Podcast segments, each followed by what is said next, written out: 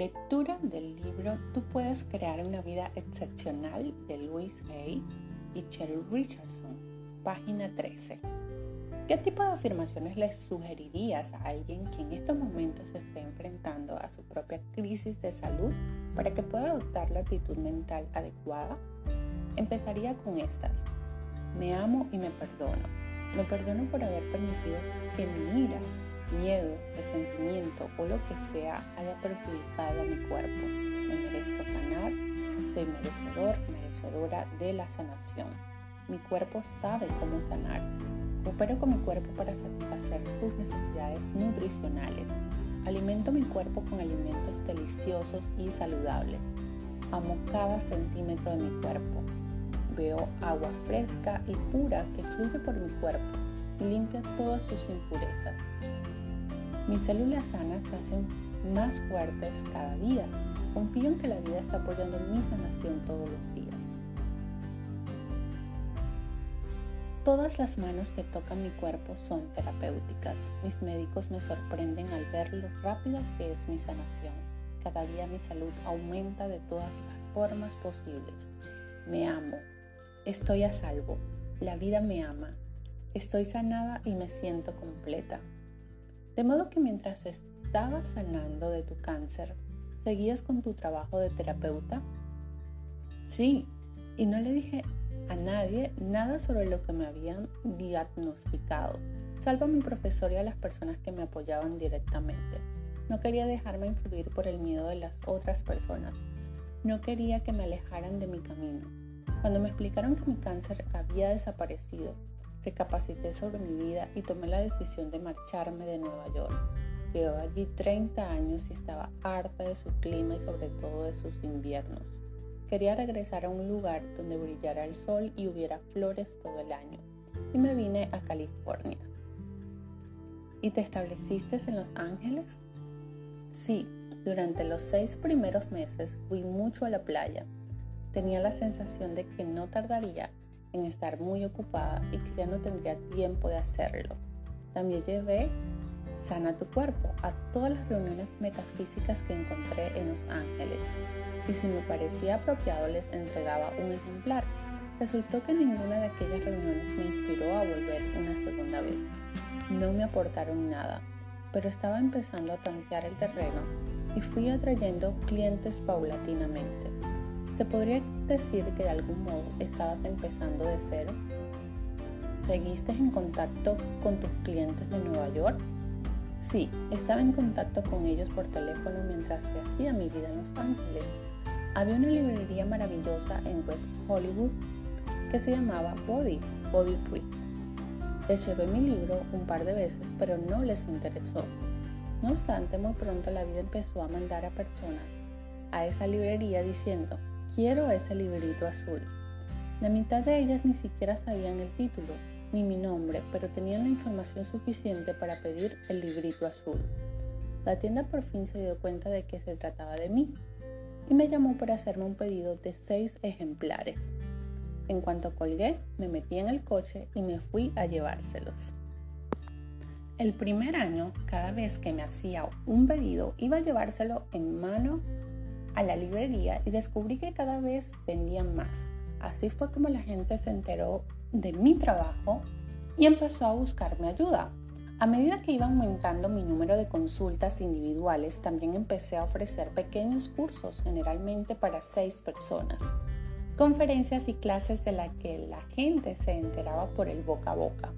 Con el tiempo fui teniendo más público hasta que llegué a la cifra de 350 participantes en mis talleres. Creía en lo que estaba enseñando y las personas que venían a mis cursos hacían grandes cambios y conseguían buenos resultados. Pensé que se pudiera plasmar esa experiencia sobre el papel, lo que estaba aprendiendo en mi trabajo podría ayudar a muchas más personas, pero no tenía tiempo. Entonces una mujer que había sido cliente mía en Nueva York vino a verme y me dio dos mil dólares porque me estaba muy agradecida por el trabajo que había hecho con ella para ayudarla a cambiar su vida. Eso fue lo que me hizo decidirme. Me concedí seis meses para escribir el libro recopilé información de mis clientes, talleres e historias que había escuchado y empecé a ponerlo todo en el libro, junto con el contenido de Sana tu cuerpo. Así es como empezó Usted puede sanar su vida. Recuerdo que cuando se publicó en mis talleres ponía una pila de libros sobre una mesa, un bote con cambio y los asistentes se autoservían. En aquellos tiempos tenía muy poco dinero y no podía imprimir muchos libros pero en cuanto vendía los que había publicado, iba corriendo a imprimir más. Fue escribir la primera edición de Usted puede sanar su vida y tu éxito con tus clientes lo que te dio a conocer e incrementó el número de los asistentes? Sí, y mis enseñanzas se expandieron mucho más allá de donde yo solía impartirlas. Un día fui a Australia sola alguien me había invitado a dar una conferencia gratis un viernes y luego a impartir un taller el fin de semana. Cuando llegué al lugar donde tenía que dar la conferencia había mil personas y pensé, ¿de dónde caray ha salido toda esta gente? ¿Qué está haciendo aquí? ¿Cómo ha llegado a conocerme? La vida se encargó de todo. Alentada por su creciente confianza sobre cómo estaba siendo guiada por la vida, el trabajo de Lois y su expansión alcanzaría un nuevo nivel cuando comenzó la epidemia del SIDA a mediados de la década de 1980. En mi práctica tenía unos cuantos clientes homosexuales y un día uno de ellos me llamó y me dijo, Lois, ¿estarías interesada en iniciar un grupo para personas con SIDA? No estaba segura de lo que iba a hacer, pero le respondí, sí, vamos a reunirnos y a ver qué pasa.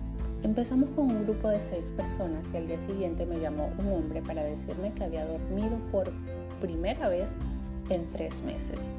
Entonces empezó a correr la voz rápidamente. No sabía lo que estaba haciendo, pero en aquellos tiempos nadie lo sabía. No es que hubiera personas más brillantes que estuvieran haciendo grandes cosas por las personas con SIDA y que de pronto apareciera yo, tonta de mí. Todos estábamos igual. Decidí que iba a hacer lo que siempre había hecho, concentrarme en liberar el resentimiento, ayudar a las personas a quererse a sí mismas y fomentar la práctica del perdón, las cosas sencillas de la vida. Con este grupo en particular sabía que tendríamos que trabajar más el autodesprecio que con la mayoría de las personas además de todos los prejuicios que la sociedad tenía contra ellos. El colectivo gay tiene todos los problemas que la gente suele tener con sus padres, pero además, en muchos casos, el factor añadido de haber sido repudiados.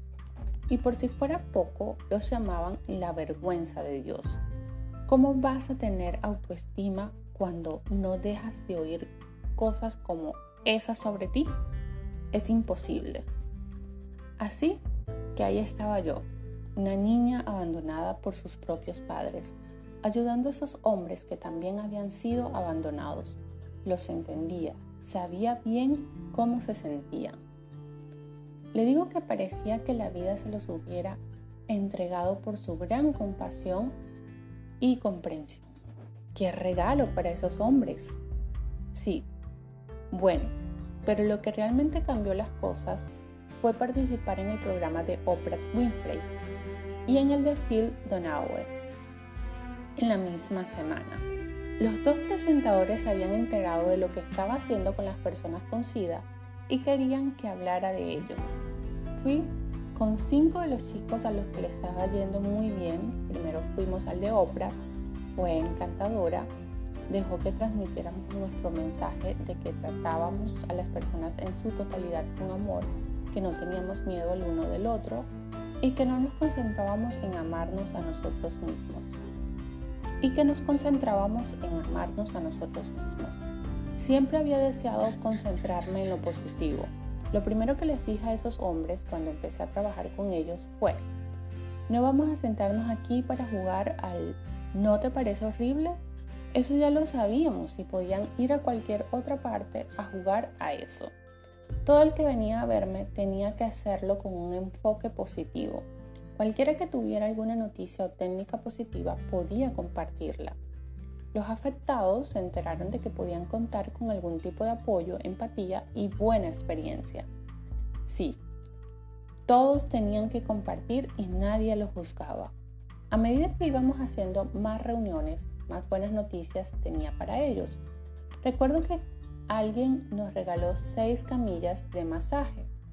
Los chicos las llevaban al lugar de encuentro cada miércoles por la noche y las montábamos. Pedíamos a todo aquel que hiciera reiki o masaje que se pusiera al lado de la camilla, de una camilla, para que los asistentes pudieran recibir tratamiento energético.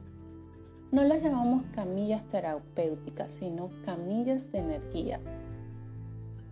Para muchos era el único momento en que alguien los tocaba en toda la semana.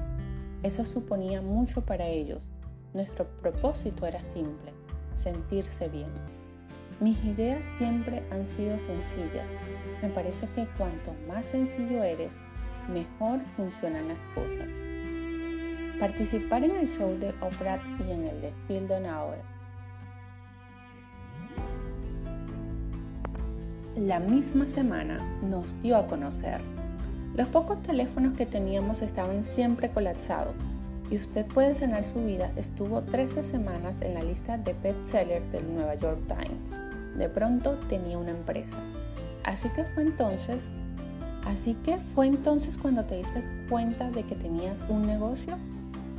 Nunca había dicho que quisiera tener un negocio, pero recuerdo haberme dicho a mí misma muchos años antes que si alguna vez lo tenía, lo llamaría Hay House. Y así fue. Primero tuve el librito azul. Luego usted puede sanar su vida. Y luego dos cintas de meditación, una para la mañana y otra para la noche. Tenía cuatro productos. Al principio lo hacía todo yo misma, pero cuando la cosa se expandió, tuve que contratar a alguien para que me ayudara.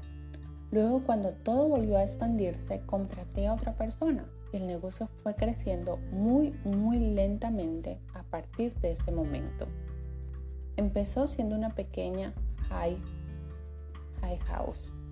Pronto tuve cinco o seis personas trabajando para mí y recuerdo que unas navidades les di 50 dólares a cada una porque eso era lo único que podía darles. Había alquilado un apartamento en un edificio para mi oficina, pero un par de vecinos se quejaron y tuve que marcharme. Fui a otro que no estaba demasiado lejos y vi que en la misma planta había una gestoría. Había llegado el momento en que necesitábamos que alguien nos llevara las cuentas y recurrí a los servicios de la empresa pero al final me di cuenta de que era más barato tener nuestro propio contable a tiempo completo y terminé contratando a uno de sus empleados. Una vez más, la vida me trajo exactamente lo que necesitaba para crecer y ayudar a más personas. Antes de emprender uno de mis viajes ya había pactado contratar a un hombre que se llamaba Michael. Pero cuando regresé descubrí que en su lugar habían contratado a Ray Tracy, Ray es ahora el presidente y consejero delegado de Hay House. Resultó ser la persona perfecta para el trabajo. Estoy observando el patrón recurrente de, las, de que las cosas fueron creciendo paso a paso. Estoy observando el patrón recurrente de que las cosas fueron creciendo paso a paso, le digo a Lois. Sí, hoy en día todo el mundo quiere el éxito rápido, pero cuando estamos en el camino espiritual y respondemos a lo que la vida nos presenta, creo que el trabajo más poderoso que realizamos es el que tiene lugar gradualmente. Es casi como si nos diéramos cuenta de que está sucediendo. Es casi como si no nos diéramos cuenta de que está sucediendo. Miramos atrás y pensamos, oh, vaya, mira todo lo que ha pasado. Además del éxito paulatino y constante, observé otros factores claves del viaje espiritual de Lois. Simplicidad. Concentrarse en dar pasos pequeños, sencillos y manejables en lugar de intentar hacer cosas complicadas. Optimismo. Poner la atención y la energía en las soluciones en lugar de concentrarse en los problemas. Paciencia experimentar el proceso en su totalidad y conscientemente en lugar de apresurarse para conseguir un resultado específico. Confianza. Aprender a confiar en la vida viendo perfección y oportunidades de crecimiento en todas nuestras experiencias. Crecimiento. Ver la vida como una escuela donde utilizamos nuestras experiencias como catalizadores para el cambio y la autorrealización. Servicio. Centrarnos más en cómo podemos animar y ayudar mejor a las personas que lo necesitan, en lugar de perdernos, de perdernos en nuestra visión personal de las cosas y en alcanzar el éxito. Acción. Comprometernos a estar presentes y a cruzar las puertas que nos abre la vida en nuestro viaje. Fe. Estar dispuestos a arriesgarnos y avanzar aunque no sepamos cuál va a ser el resultado. Magnetismo. Conectar con la habilidad de atraer lo que necesitamos y desarrollarla adoptando y conservando el estado mental adecuado. Tengo una última pregunta para Lois, antes de concluir nuestra primera entrevista. ¿Crees que la vida está siempre dándonos golpecitos en el hombro y que si prestáramos atención e hiciéramos lo que nos presenta, probablemente encontraríamos el camino adecuado? Creo que eso te mantendría ocupado, responde. Hay muchas personas que necesitan tener metas en la vida, una meta de un año o de cinco años, pero eso nunca ha ido conmigo. Nunca he intentado hacer nada ni marcarme unas metas bien definidas o, excesivamente estrechas. Siempre me he preguntado lo mismo. ¿Cómo puedo ayudar a las personas? Me he planteado esa pregunta miles de veces y todavía sigo haciéndomela. Cuando veo todos los problemas que hay en el mundo, me doy cuenta de que, de que quizás no pueda hacer nada específico pero lo que sí puedo hacer es plantearme la pregunta y proyectar energéticamente la intención de cómo puedo ayudar. Cuando entendemos este funcionamiento y confiamos en él, sencillamente respondemos al teléfono y abrimos el correo. Capítulo 2. Conviértete en el creador o creadora de una vida excepcional. Somos seres poderosos y creativos que forjamos nuestro futuro con cada uno de nuestros pensamientos y palabras. Esto fue lo primero que dijo Lois cuando conecté el magnetófono al principio de nuestra siguiente sesión. Estamos la una frente a la otra, tumbadas en un largo asiento bajo la ventana de la habitación de mi hotel, desde la que se ve la ciudad de Toronto. Es una hermosa tarde soleada, me doy cuenta de que en esencia el mensaje de Lois es uno de los más importantes en nuestro estado mental, es uno de los más importantes. En nuestro estado mental más puro y positivo somos los poderosos creadores de la vida de nuestros sueños. Cuando tenemos buenos pensamientos nos sentimos bien. Cuando nos sentimos bien, elegimos bien. Cuando nos sentimos bien y elegimos bien, atraemos mejores experiencias a nuestra vida. Es así de simple, elegante y cierto. La ciencia nos dice que las ondas de energía son la esencia del universo y que cada vez que respiramos y cada pensamiento que tenemos tiene un efecto directo sobre algo o alguien. La silla sobre la que me siento, el teclado que uso para escribir y el precioso magnolio que veo por la ventana están hechos de energía. La velocidad con la que vibra un objeto determinada un objeto determina la densidad de su forma. Esta energía está bajo la influencia directa de nuestros pensamientos, palabras y acciones. Estos pensamientos, palabras y acciones producen sentimientos y nuestros sentimientos se convierten en la moneda con la que compramos las experiencias de nuestra vida. Siempre que Lois y yo hablamos sobre el modo en que nuestros pensamientos influyen en nuestra vida, me vuelvo aún más consciente de lo importante y poderoso que es este concepto. Gran parte de lo que creemos, enseñamos y practicamos en nuestras vidas se basa en un concepto que muchos todavía consideran exagerado de la nueva era, o en el mejor de los casos, simplistas. Por un momento, mientras transcribo estas palabras al papel, me siento impulsada a buscar pruebas sólidas en la web en mi biblioteca particular o en las mentes de mis colegas de la comunidad científica que apoyaran nuestras ideas.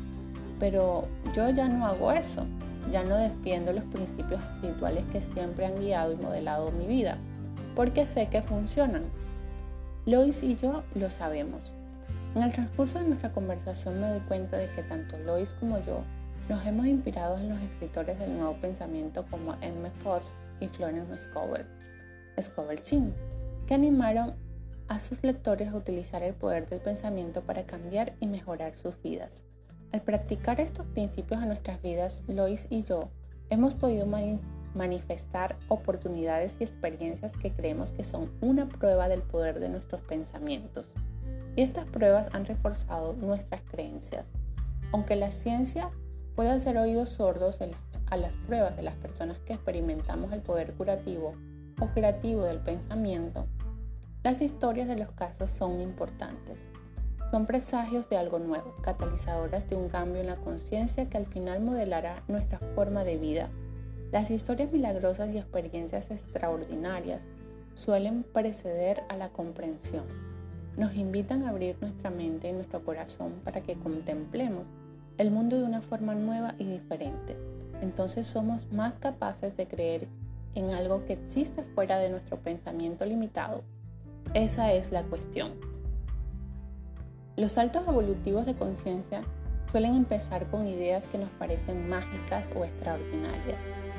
Piensa en lo descabellada que les debió parecer a las personas la idea de ver imágenes que aparecían en una caja en la sala de estar cuando se habló por primera vez de la televisión. Una idea loca y aparentemente imposible cambió la faz de la humanidad para siempre.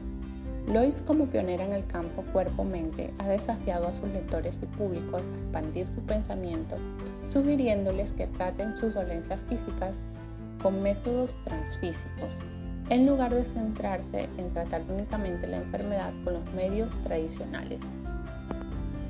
Invitó a las personas a que también se concentraran en lo que pensaban respecto a ella.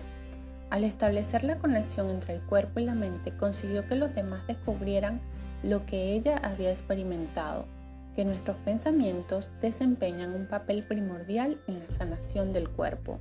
Lois había tenido muchas pruebas de ello en los rostros sonrientes de las personas que habían sanado sus cuerpos y sus vidas. Eso era prueba suficiente para ella y para todos aquellos a los que ha ayudado en su camino hacia la sanación. En lo que se refiere a fomentar el poder del pensamiento, Sencillamente hemos de renovar nuestras formas de actuar y confiar en que la vida nos presentará nuestra propia prueba. Con este pensamiento renuncié a mi empeño de querer probar lo que ya sabíamos que era cierto y confié en las pruebas anecdóticas de mi propia vida real. Cuando hube tomado esta decisión me sucedió algo interesante.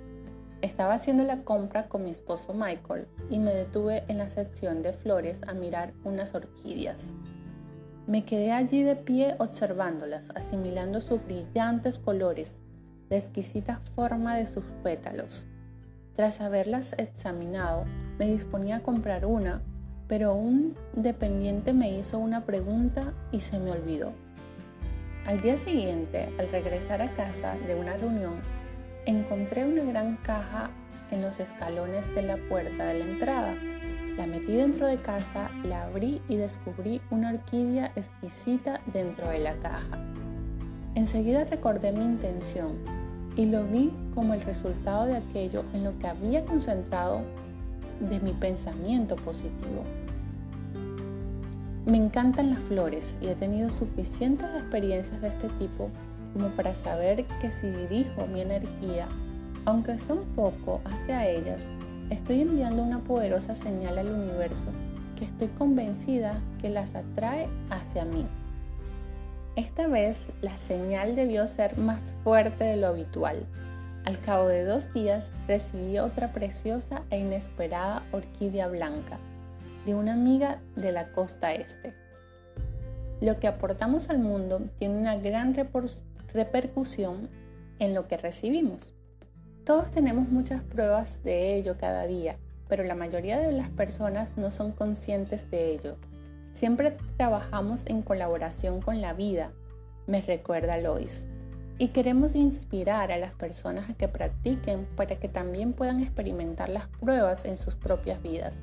Sencillamente, hemos de tener la mente abierta y confiar en nuestra propia experiencia.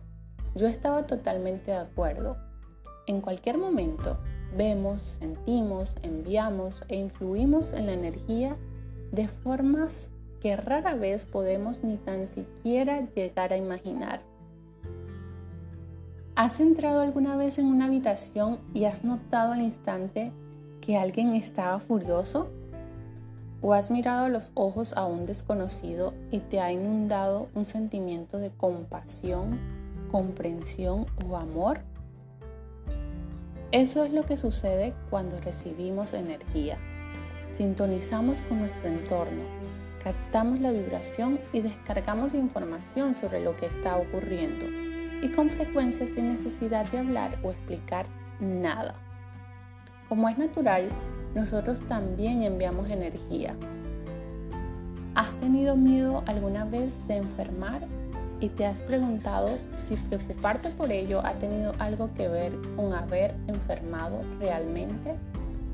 ¿Has deseado alguna vez algo tan intensamente que cuando se te ha presentado en tu vida de forma milagrosa, te has preguntado si tu deseo ha tenido algo que ver con ello? Estas son las cosas que suceden cuando transmitimos energía. Al enviar señales a nuestro entorno en forma de pensamientos, palabras o acciones, influimos energéticamente en él. Y por consiguiente, las experiencias que tenemos en nuestra vida y por consiguiente en las experiencias que tenemos en nuestra vida. Hace años tuve la gran suerte de experimentar el poder de transmitir energía. Tras un año de muchos viajes y conferencias estaba cansada y bloqueada en cuanto a mi creatividad. De esta forma terminamos la lectura de hoy en la página 19.